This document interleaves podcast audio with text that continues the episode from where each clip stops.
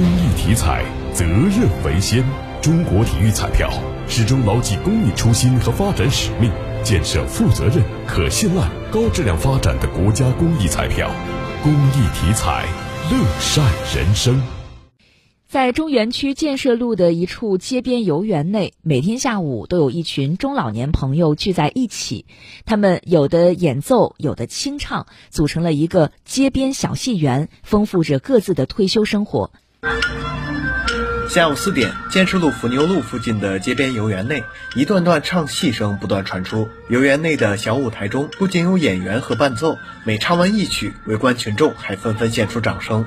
市民冯金营，一般都是对，都是退休，我是也就是拉板户，也没有排啥小节目，反正来都是清唱两段就妥了。这个小戏园的演员全部是周边的戏曲爱好者，别看规模小，板胡、吹笙、三弦等伴奏乐器一个不少。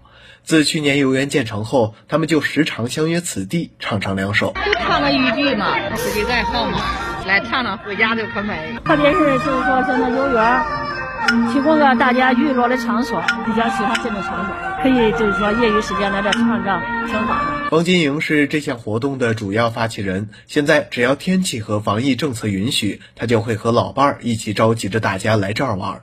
除了线下相约，他还学会了短视频剪辑，不时在抖音、快手上发布些演出片段。退休生活毫不惬意。原来是国民一厂的工人，那时候上着班没没时间玩。俺两口吧都都爱好这。现在条件都好了，看好这又建个小公园，看好我也有这个音响，有大声，玩玩。只要天好，有时候不用着急，你习惯了，他都来了。不仅是这个小戏园，游园内还吸引了其他的戏班子。老人们三五成群的聚在一起，享受快乐的退休生活，也成为下班路上一条亮丽的风景线。市民孙先生，这种听戏的这种行为也体现了咱郑州的烟火气。